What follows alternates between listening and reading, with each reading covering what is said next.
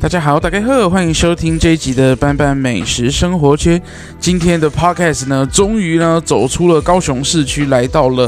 六龟。那今天来六龟，当然就是要来泡温泉喽。那六龟呢，其实除了呃这个温泉之外，其实还有很多好吃跟好玩。今天呢，要一次呢把这些故事跟啊、好吃好玩带给大家。那我们今天呢，很高兴的呢，可以邀请到咱在地人呐，哈，带记嘛，就认邓哎，这类啊六龟的这个在地的业者，美仑山的这个啊温泉度假山庄的这个呃陈建南经理，那请经理跟我们观众朋友就是打一下招呼。嗨，各位听众大家好，我是美仑山温泉的经理陈建南，大家可以叫我阿南，也可以叫我 Jimmy。好哦，阿建南本身就是六龟人嘛。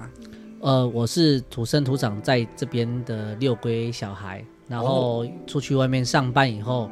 因为对土地的爱，然后也不是缺钱的关系啦，没有是真的。诶，在外面工作，我会觉得呃在地需要我，然后回到家乡来，呃付出我们自己的能力，然后连接外面的资源，呃跟游客来连接到六龟观光的产业圈。毕竟哦，大家对六龟的印象就是。有不老温泉，有宝来温泉，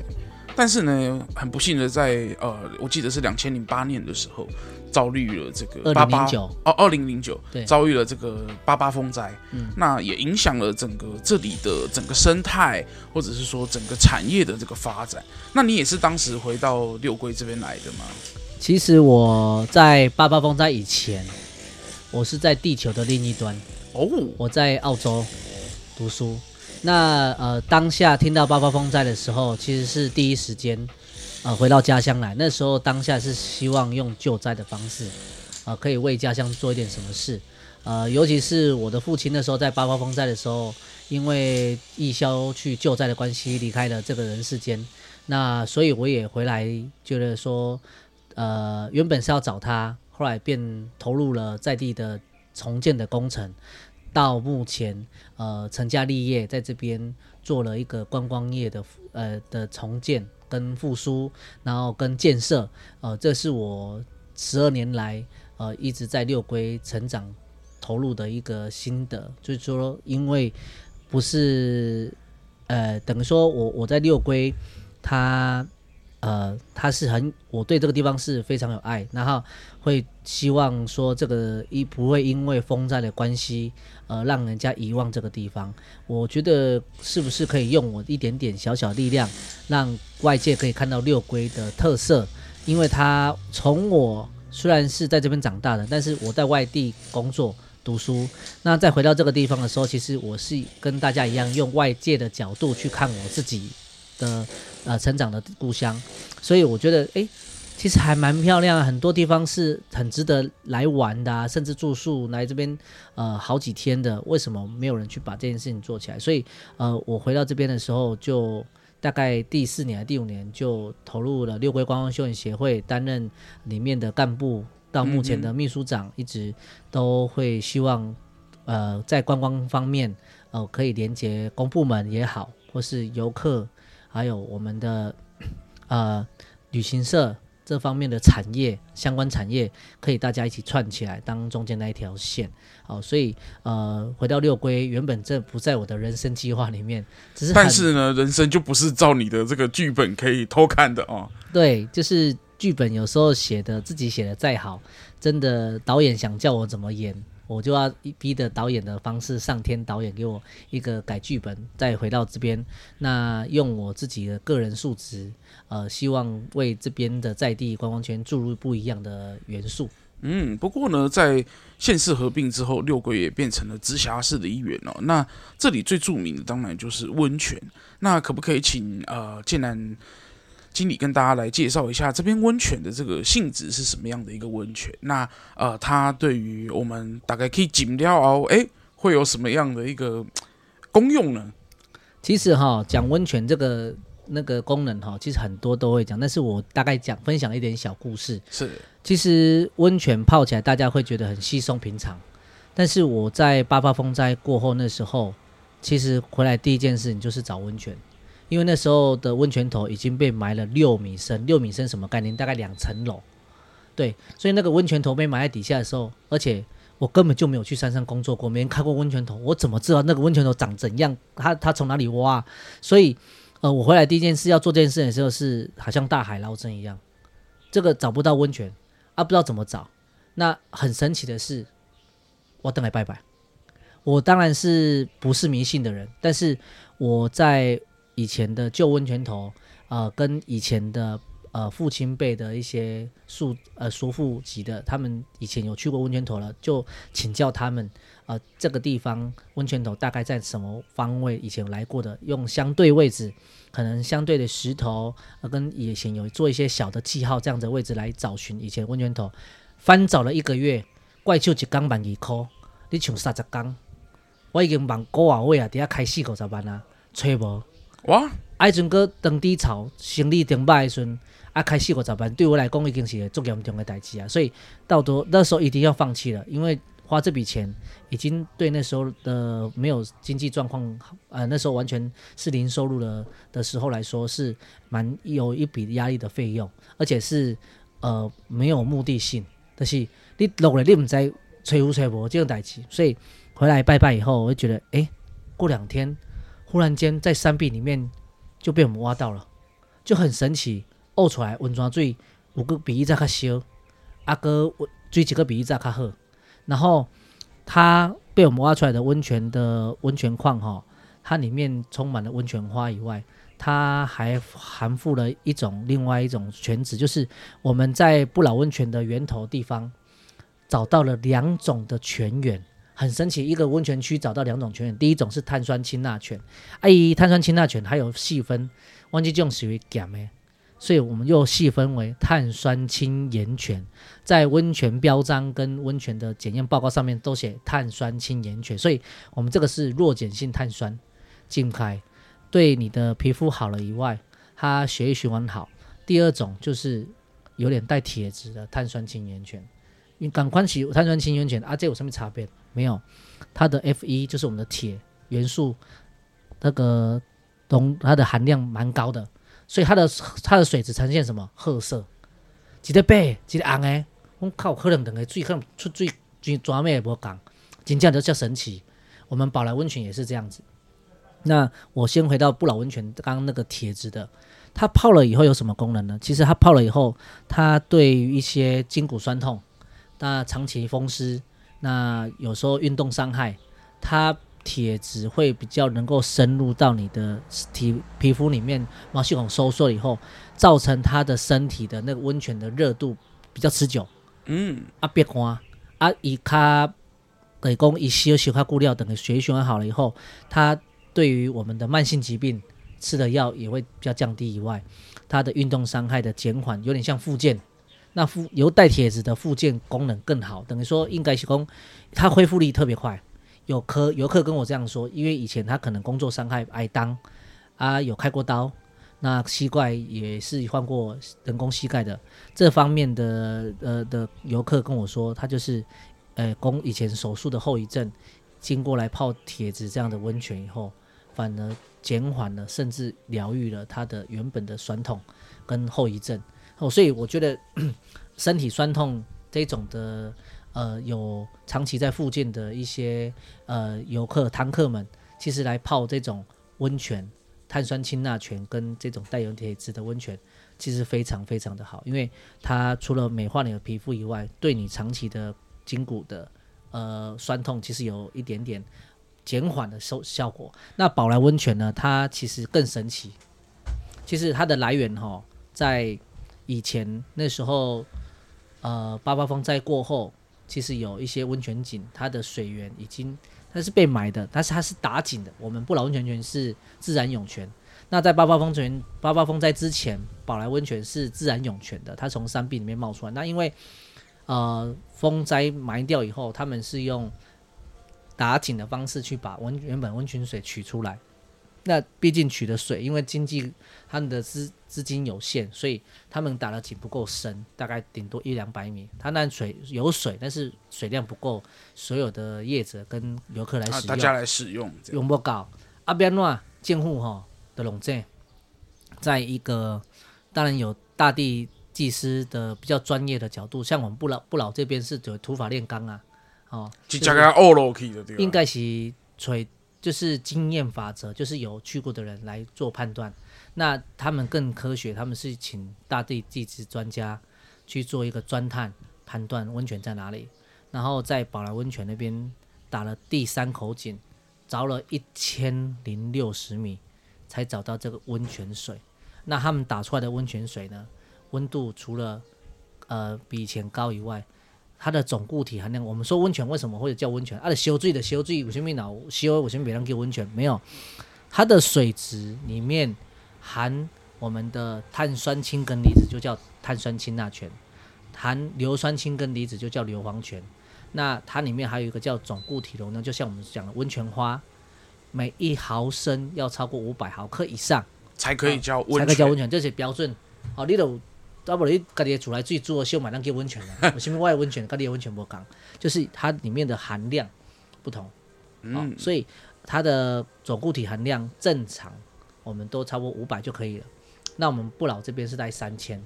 他们的竟然有一万。哇哦！它的浓度特别高。过了过了十倍了。它的总固体容量高了，有什么好处？就是第一，泡起来会比以前更滑。就是得取化嘛，你的化妆水比一般的温继续卡好不？一点好呀。啊，你规人进你化妆水来得爽不？今天就爽哎，因为就觉得整个人的皮肤原本是拿来敷脸的水，整个身体泡在里面，像泡化妆水一样。我会规个温泉水浸开，像咧浸化妆水，那我们喝，绝对好诶。而且他们的那个碳酸氢钠的一样，跟我们一样，碳酸氢盐泉，它的钠离子也蛮高，所以他就觉得它的最好的消化减减。好，啊，在这种水有好处，它只要呃太多的矿物质，就是有那个呃钠离子，一共九灰啊，上面会把它取掉以后，它可以拿来泡茶煮汤。软水过后，那所以大家喝到六龟的山茶哦，有一些我们是会用温泉水拿来做过滤，就是简单的三道，也没有经过 RO 这么干净的，这样子的把一些杂质去掉，拿来泡出来的温泉水，哇，比比那个一般水泡出来的茶更好喝，因为它含有的这个矿物质啊更丰富，都很丰富，因为它会去活化，尤其是刚刚讲的那个铁的那个，它会去活化茶叶里面的元素。让它的释放的儿茶素跟里面的那个茶的原那个那个茶那个里面的精那个精髓更多的释放出来，那喝起来茶会比以前更甜。然后你得最后嘛，得最后跑出来得的喝的嘛，所以它的水质在我们在地现在充足以外，水质又比以前更好，所以六龟会有这两个。温泉区就是取决这两个温泉源头。那从八八风灾后，有这两个新的温泉源头，对但在地的观光业者来来来发展这个温泉产业哦，不管是住宿也好，还是单纯泡汤也好，还是餐厅哦，吃完饭顺便泡个汤的餐厅也可以，就是最在地最在地的呃发展是有很长远的影响。不过哈，我发现来到这里除了泡温泉，够他的供点，那底下的啉茶哈。那我发现六龟也是少有在啊、台湾在海拔一千公尺以上，诶，少有这种做山茶跟做白茶的这个地方哦。那因为一般像我们去阿里山啊、去福寿山啊、去杉林溪啊，诶，他们可能诶海拔虽然更高，但是他们好像没有拿来做白茶。那在呃六龟这边为什么会选择拿来做成诶山茶或者是白茶这样的一个呈现的方式呢？应该是这样说，山茶是它的品种。就是它是源自于荷兰时代，原住民那时候跟荷兰欧洲人，他们他们喜欢喝茶，所以用以物换换物的方式，把茶的茶树的种子提供给原住民来山上栽种，因为在平地栽种跟山上栽种的毕竟环境不一样，呃，环山上环境更好，湿度更高，那。呃，空气的里面的元素会更多，所以他们来这边栽种了以后，后续它已经超过百年的老树，所以它山茶是源自于这样子的来源。那呃，它在原住民区栽种的时候，都自然放养，让它成为乔木。这个也是一般茶农没有办法去追溯，像它模仿的一个方式，因为你要和大家像树外生，第一排版，第二产量少，第三个管。和爱栏杆，像我开刚刚去搬下来的，所以这个没有办法模仿，就是这个元素，就是六龟山茶它有特有的一个元素，就是它的那个树龄高，啊，茶树高，然后还有它的那个摘采的海拔高，所以这个三个元素变成它特有的一则呃原呃的一个独特性。那它做出来的茶呢，为什么会那么好喝？以前人做山茶是做歹啉的，迄树啊树叶啊像迄挽树叶啊茶枝安尼。慢来较歹啉的，啊，佫苦佫涩，因为老啊嘛，嗯、老会好啉，老是爱老茶囥久，迄较会好啉，毋是讲迄老树啊较会好啉，毋是人啊捌一心二意，要捌幼叶啊，幼气诶上好，上物食食老老叶的，啊，但是摘下来的茶经过。我们新发这边的茶农制茶所，他们是呃从嘉义这边移民过来的，就是我本身也是从嘉义这边梅山这里过来的，像我们的叔公级的或是阿祖级都在嘉义梅山那边做制茶的行业。那我们有这样的技术到这边结合六龟的山茶，就碰撞出另外一种不同的。呃，白茶、红茶跟青茶的一个做法，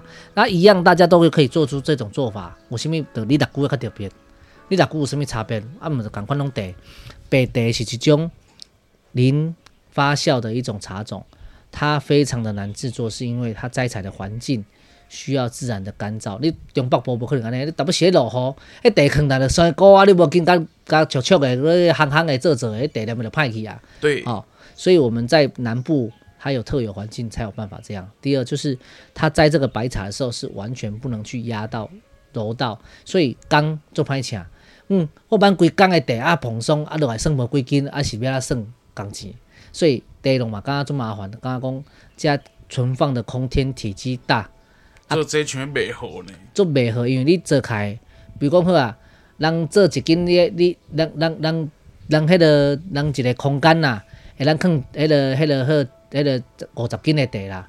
你喺共款的空间，你较放无放无十斤，就是空空间它的体积大嘛，就爽嘛，啊，所以人放开茶较窄嘛，密度较悬，而且密度松，所以放开空间无济时，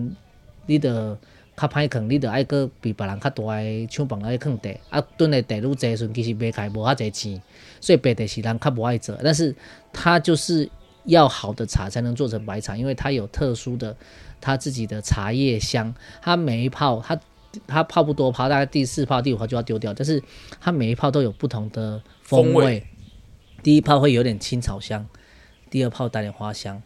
然后第三泡会带点一点点果香。所以它每一每一个泡出来的茶，它就是跟一般青茶跟白茶就不一样。红茶跟白茶，给给较较高较较正那样，就是泡的浓跟淡这样子呀。这其实没有什么样的差别，但是。白茶它就是有它特有的，就是烘出来它喝起来的感觉，尤其是春天跟冬天采的茶又完全不一样。因为那你的肉最旧，肉最旧也刚刚供，追魂旧也刚刚想要生长，所以把所有的身体的精华、茶树的精华集结在它的树叶上面。因为下雨过后，它它树叶长得多嘛，像小孩子生得多一样。你的囡仔这，你得较照顾较袂来啊。啊，囡仔少，像这么囡仔生少，你得较较用心啊照顾。投资的较济，吼，茶叶班的爱上济，吼，啊，课后辅导的爱上，安尼，就是教育程度，就就像这个茶叶，就像我们的现在受就是高等教育的小孩子一样，它的元素、它的精华是比较多的。所以你去做的这种的茶白茶，顺，这是精华中的精华。啊，第一我较较少就较少认为这就是因为成本悬，人工歹请，所以人尽量卖做这茶，想袂好啊。我讲完遐个茶吼，起来做红茶，哦，先讲较蓬松，东方美人嘛，至少嘛比白茶较好。啊，搁第二，你你你茶搁袂当乱，吼啊，内搁爱放啊画雕，画雕搁搞不起爱，袂当搁收淡，收淡搁摕出来小可半日照的时候才搁拍拍的，袂当去曝落去头哦，半日照哦，啊来搁收入去。啊，个个个个刻出来，所以来收来收去，收来收去，足足足麻烦的，毋是讲行行的，就肯定要搭啊，一层一层一层，安就好啊，毋是，你倒不是着爱看温度，啊温度相关的。再出去拍一个，嘿，伤低就拍出一个，啊啊，迄个搁出来，啊佫袂当落雨的时阵，好了啊。搁规个拢淡淡去啊。无，你只要落雨，即批茶就再见啊。你着免做白茶，你可以做红茶搁青茶啊。所以做白茶是爱看看时机的，天时地利人和。有有有，这个时阵天气较好，都做这白茶。你无日头哦，啊，无讲干干燥，白茶做袂出来。所以来到六龟哈，可以喝到这样的一个制成非常特别又麻烦的这个白茶，盛喜咱呢这个好奇啦。不过哈，啉了茶了就是爱食饭啦哈。那咱六龟家咧，有啥物好好食，会当推荐吼，咱想要来六龟会当又吃又玩的这个呃大家呢？嗯，那今嘛吼温泉嘛，来讲温泉的是爱温泉美食。那温泉美食哈，来到六龟，它最主要有三种的特色，就是讲咱家最主要的一般外面吃得到的，就是咱的山产。哦，当然所在山产拢差不多。啊，为什么六龟的山产的较无同款？因为它其实六龟还有一种特殊的，呃，这个物种叫鹌鹑鸡，阿阮做出来迄个名叫香槟鸟，大家有听过香槟鸟？有诶。哦，我讲香槟鸟就是为六龟家家栽家家起的。啊，拢飞红杠遐了。对，就很多这种斑鸠嘛，那个斑鸠它就是会有它养饲养的过程，啊，是它有做半成品，啊，取的名字很好听，叫香槟鸟。哦，所以六来六龟哈，老龙这边有人在养香槟鸟哦。然后第二个就是说我们在地的那个野菜梅子料理，嗯，哦，像我们今天就刚好跟班班一起享受到梅子豆腐啊，梅子的豆腐它就是梅子咱家己六姑种的梅啊，六姑种做的梅啊，哦，像你赏梅季的时候就听六姑家咧赏梅，啊，四月份就就像今麦这个时阵就咧买梅啊，采梅，啊，今年因为雨水少的关系，所以产量嘛少。啊不过做出来模样吼，其实是甜度会比较高，甜度比较高以外，很多地方都是来我们这边采收，这样像啊、呃、五丝兰的巴边绿，就是由我们这边的梅梅子工厂所生产给他们的梅浆跟梅汁，还有他们的梅子去做成了这样子的巴边绿。那我们在地的梅子的品质高以外，就是我们把它拿来入菜，那做成的梅子鸡、梅子排骨、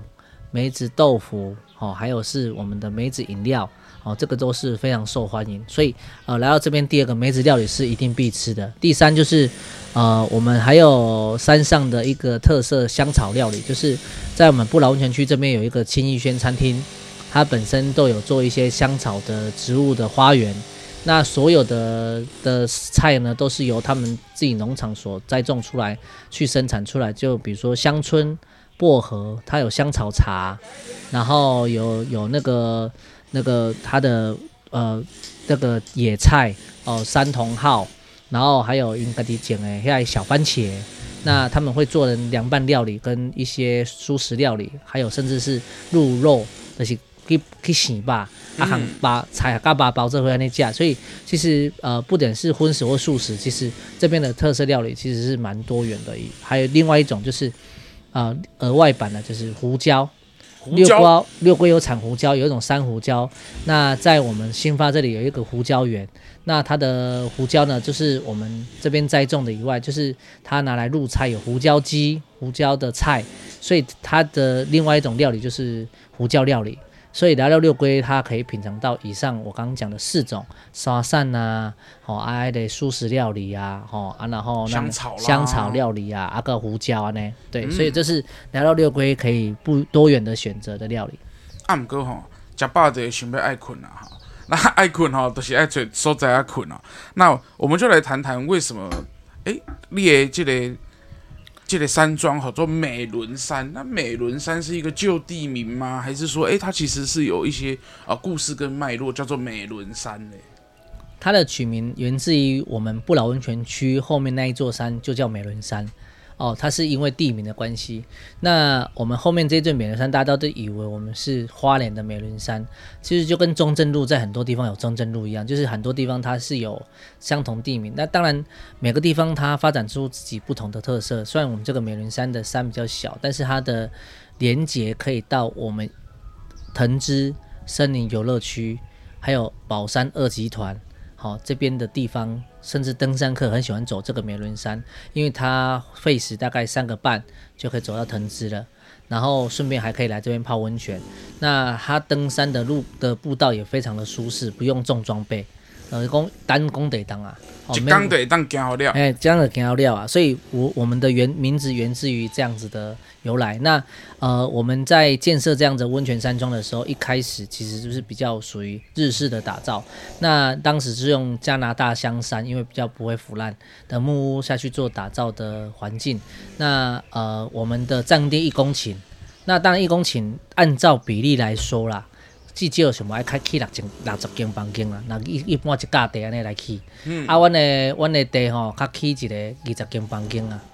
所以空间比比较大。等于讲客人来到这边的时候，他不只是除了呃享受住宿的过程，我的户外园艺造景，我的大众池泡汤，我的登山步道，那在房间里面的空间也相对的比较大一点。那他房间里面。除了一般能住宿诶的汤屋，我们还有主题汤屋，里面有一些星空汤屋，就是晚上住宿可以躺着泡，看着泡星星，看星星，泡汤看星星。然后讲求房间一定要冷热双持，因为为什么泡温泉一定要冷诶？因为大家拢知影讲泡温泉爱愈烧愈好，但是大家忘记了一个诀窍：浸冷水靠好度，让你的毛细孔收缩。你体和你的毛细孔张大流汗的时候，泡冷水，它收缩，皮肤会变好以外，还不容易受风寒。因为有虾米？你运动了爱穿外套，就是你惊寒，你毛细孔张大，惊风吹着你会寒感冒。啊，你浸冷水，毛细孔瞬间收缩的时候，它你个起来无穿外套，你嘛袂感觉寒，因为你的体温。比跟室温就是一般的那个还下降了，而且也把你刚刚所有泡的精华都收起来了啊！对，就是直接浓缩，把化妆水浓缩在你的皮肤里面，那它收在里面以后，你当然会一直流汗，但是你毛细孔收缩，你你别刚刚管，你别刚刚胃管，为什么？人家刚刚胃管，你体温管，你降你降给了吼，除了皮肤好，更纯粹别别寒。所以我们房间里面会有冷热双持，就是要跟客人讲说，就是泡完热水一定要泡冷水，这才是泡温泉的诀窍。哦，大概拢刚刚诶，咱家这么修，咱家这么哦，就广就广不会了。但是你反而下去以后，你反而会感觉从热从里面体热热出来。为什么？因为你收缩了嘛。你毛细孔收缩，你也感觉的烧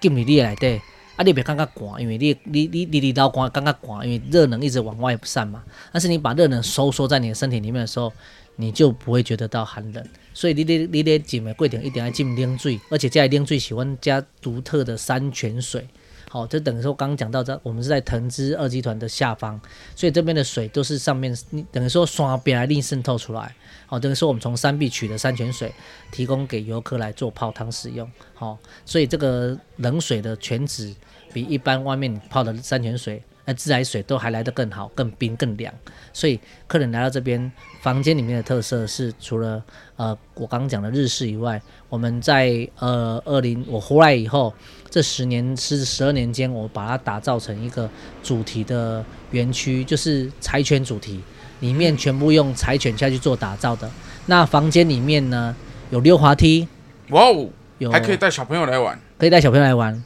然后有情人汤屋，然后。有那个完美的那个花墙的汤屋，美拍的这种，对，美拍的也有。那我们有十，现在有二十间的，呃，十九间的房间，原本二十间，那有一间做整修，目前那十九间的房间，十九个主题，十九个颜色，然后每一间的的特色都不一样，但是又跟我们的故事相融合。像有一间很好玩，是叫总裁套房。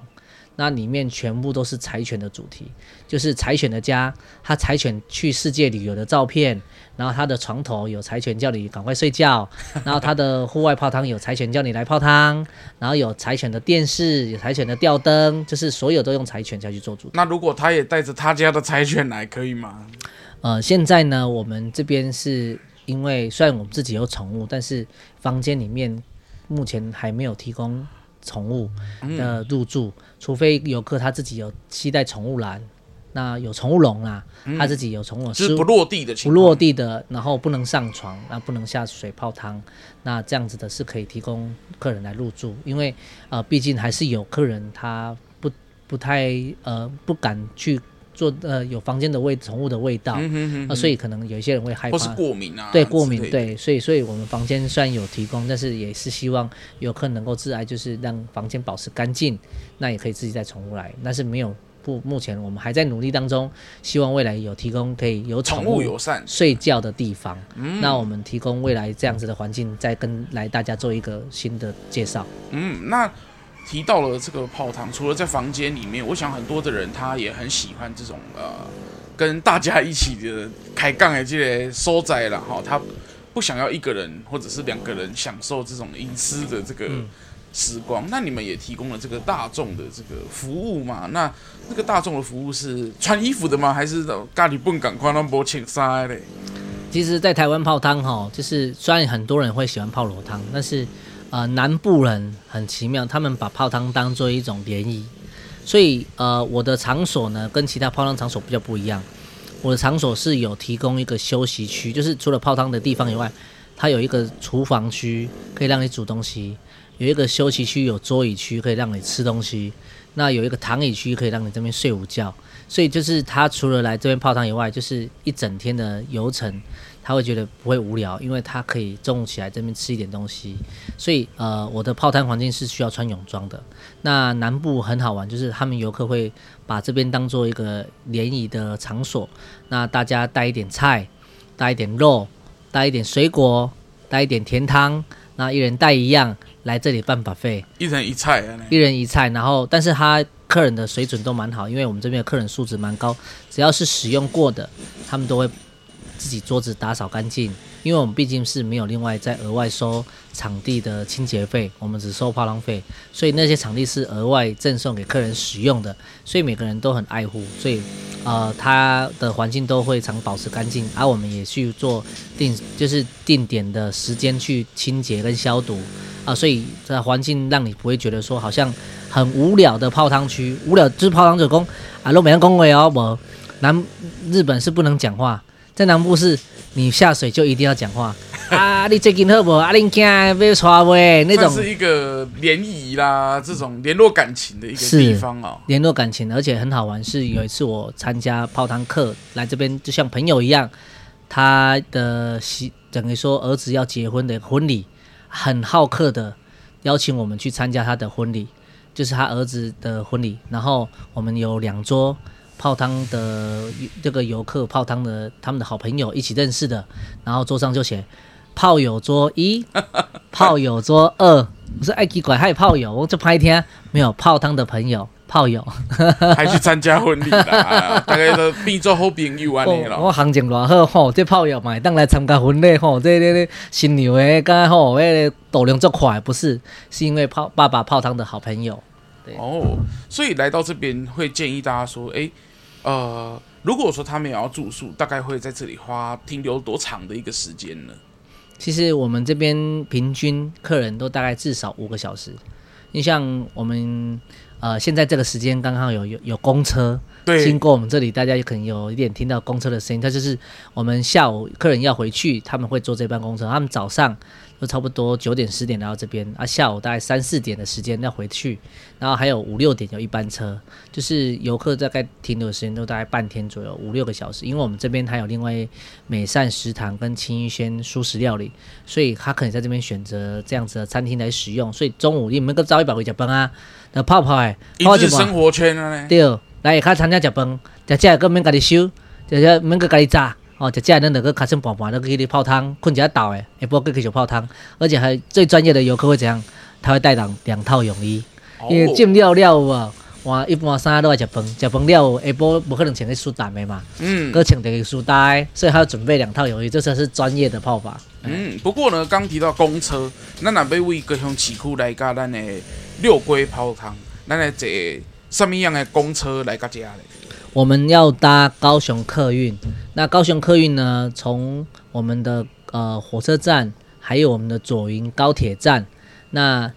它会到六龟，那当然会有一点麻烦，要转车。那目前有一班直达车是从旗山早上的八点五十发车，然后还有下午的呃两点发车，那会直接到我们的不老温泉区。那还有第二种方式，就是说，你如果搭乘往六龟的方向来，直接高雄直达六龟的话，可以预约我们的接驳车，一个人是一百块来回。哦，就是我们从六龟市区花二十分钟接您到我们的温泉区，然后泡完汤再接您回六龟市区去搭那个公车回高雄，而且六十五岁以上的。就是搭公车，目前都不用钱。没错，对。而且我发现这个四月二十几号，我忘记了啊，四月二十几号开始，我记得高雄还有这个三九九搭到宝的这个方案哦。嗯。所以其实大家也可以利用这个大众运输哈，从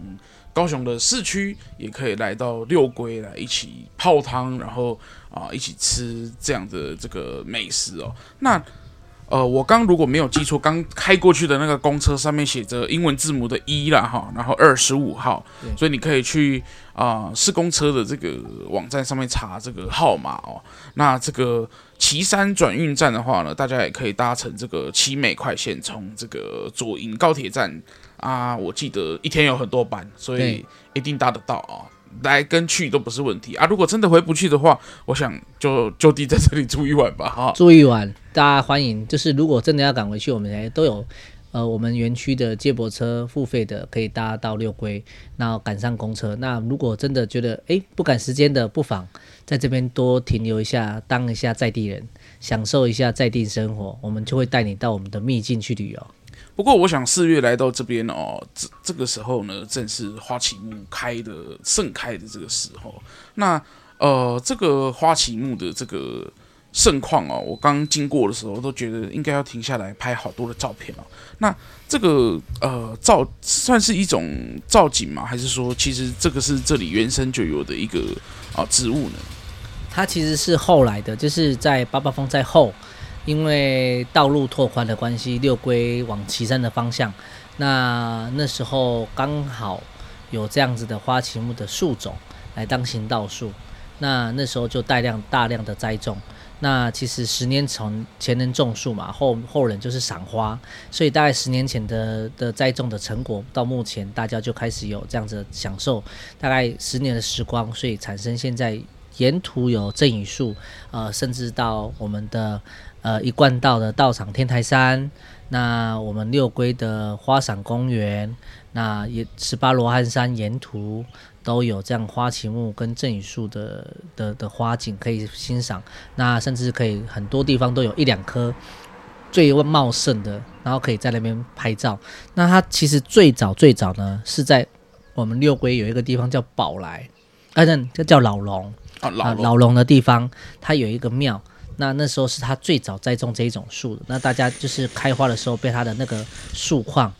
花况所吸引了。在呃八八风灾前前后两年的时候，那时候他那时候开始种啊，那时候开的花非常的漂亮。大概就可以问讲啊，这什么花呢？开甲水啊，哦，啊一长开甲这花像樱花呢，啊个得四月份。哦、啊，大概长小蕉啊，大概小蕉啊，就是大概它会长豆荚，它会有一些种子。所以就开始有人去分种它的那个树栽哦，种因为袂当分枝哦，袂当插枝的意思，为迄个树种可以开始生啊，所以迄阵豆荚生出来就像迄个迄个人个摆豆安尼大粒的安尼吼，啊，就落去种啊，种了了就开始有栽啊出来啊，所以大概十年前。哦，十三年前有人这样种这样，那十二在十年前啊、呃，政府区公所就采纳这样子的行道树来做栽种花旗木，所以后来就会呃整个六龟都是花旗木。虽然说外面也看得到，但是六龟是开的最茂盛、最密集。嗯，最后就想要请建南经理来跟大家提一下，哎，最近六龟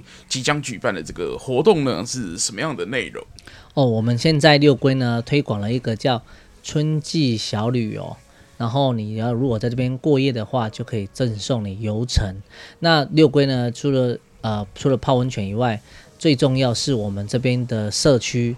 都有在全台得到了社区的营造的金奖，还有刚刚有一个山茶故事馆新发社区，他们得到了领航奖，还受到蔡总统的颁奖。所以他们的社区在这么努力的情况下，我们呃观光协会也跟他们合作，推出了九种行程。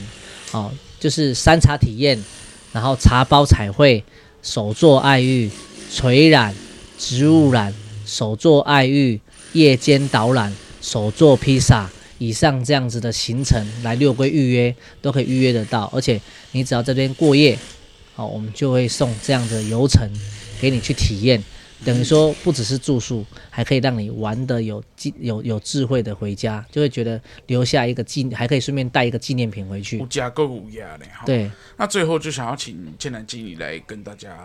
啊、呃、分享一下，就是说，哎，你对于整个六龟在呃十几年后的现在，那你对未来的现在，其实呃疫情过后，大家也已经可以出国去了哦。那我们的国内旅游在。啊、一定会受到很大的一个竞争的一个压力哦。那你觉得六龟在啊、呃、面对这样的压力，你对于这里的这个发展未来有没有什么样的期许，或是你觉得呃在这个地方还是有很大的一个竞争优势，可以推荐大家，还是可以考虑卖出国啊，直接来家都免去日本，加的优质的温泉跟优质的美食。其实是这样，就是有一句话是这样说：花若盛开，蝴蝶自来。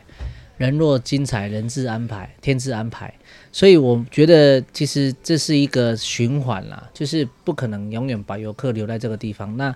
要怎么让游客想要常常来到我们这边？是我们这边景点的建设。那在未来，现在推广出来这种呃游程的体验以外呢，我们未来会希望在这边多做一些呃除了温泉以外的观光景点。那它的建设呢，除了赏花以外，客人也可以来到这边做深度的旅游。那有一些像是登山的步道。那在明年呃今年的年底，应该藤枝的道路，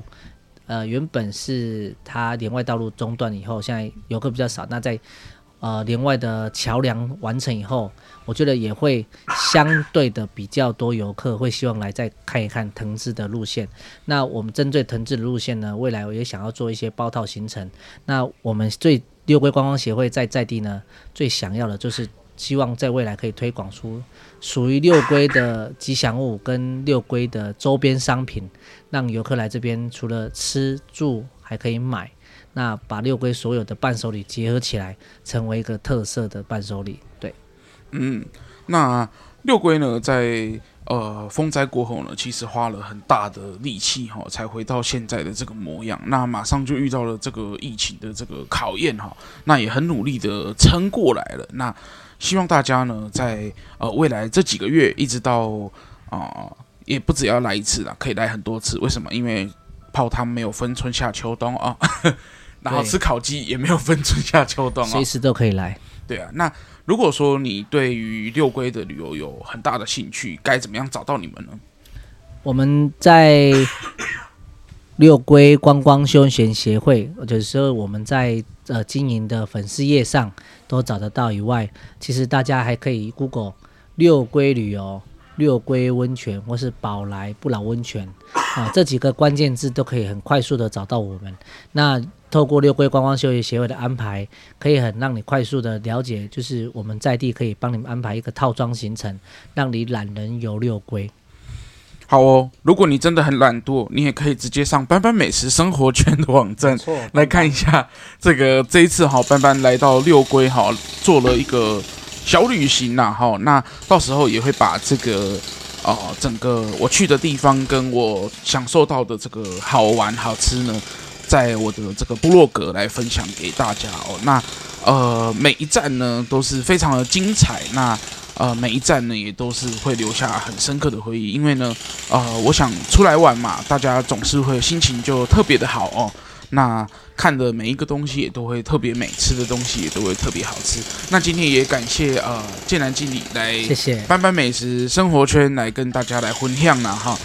大家来开杠聊天呐，好，那如果你喜欢这一集的节目的话，也欢迎你在 Apple Podcast 给班班五星的这个评价。如果你想要敲碗其他的来宾，也可以给我五星评价之后来跟我敲碗。你想要听什么样的故事，或者是想要吃什么样的美食哦？那如果你对于六龟有很大的兴趣，就欢迎常来哦。啊，六龟隔壁也有美容啊，也有岐山啊，也有那马夏啊，也有桃园，还有甲仙、甲蛙冰。对，所以。东高雄在呃观光资源这个区块哈是非常的丰富啦哈，北琼威宫啊，一滴塞隆做不了，一滴的被刷了哈。其实有很多的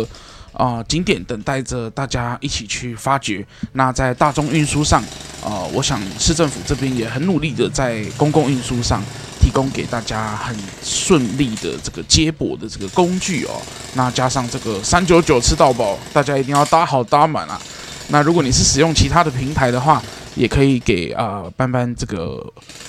这个节目哈，可以去分享给你所有的朋友，让大家可以出来玩，